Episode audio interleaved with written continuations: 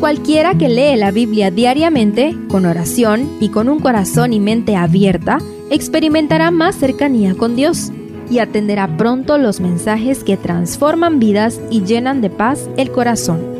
Únete en la lectura de la Biblia en Reavivados por su palabra.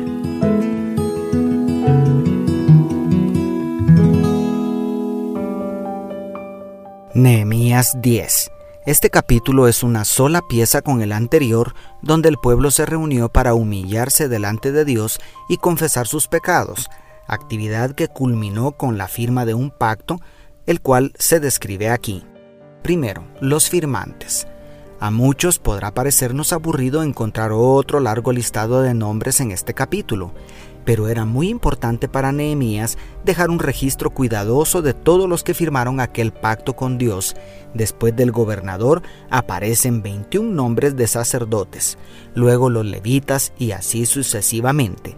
La lección es siempre que los líderes debemos dar el ejemplo. Segundo, cumplir con la ley. Después de la lista de los firmantes, el texto bíblico describe el contenido del pacto. En primer lugar, se enfatiza el compromiso del pueblo para cumplir con todos los preceptos y estatutos de la ley que Dios les reveló a Moisés. Resulta interesante que se habla específicamente de no permitir nunca más los matrimonios mixtos con los cananeos. Como vimos anteriormente, para los repatriados, esta era la principal causa del exilio.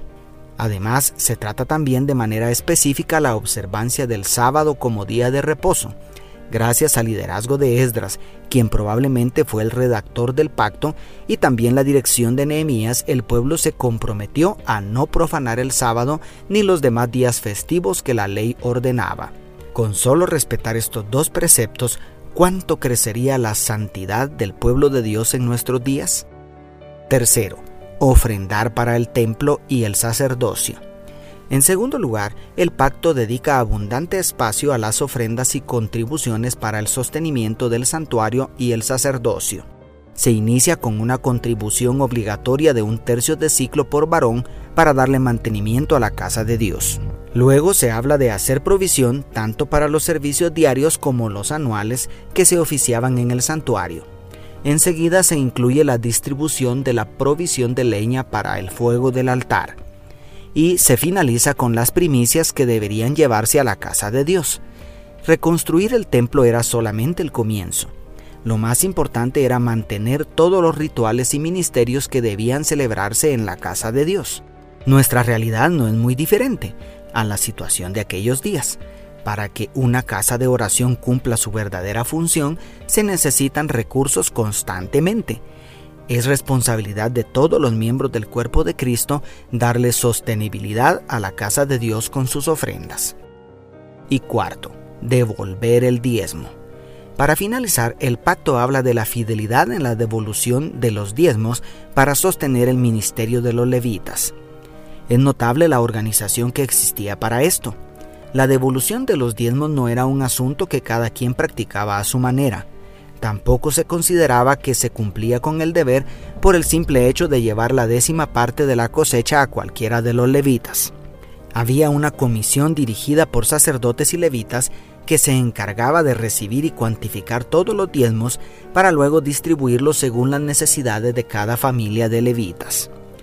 También vale la pena destacar que los levitas debían entregar puntualmente los diezmos de los diezmos recibidos. El plan de Dios para sostener su obra nos incluye a todos de una manera justa y equitativa.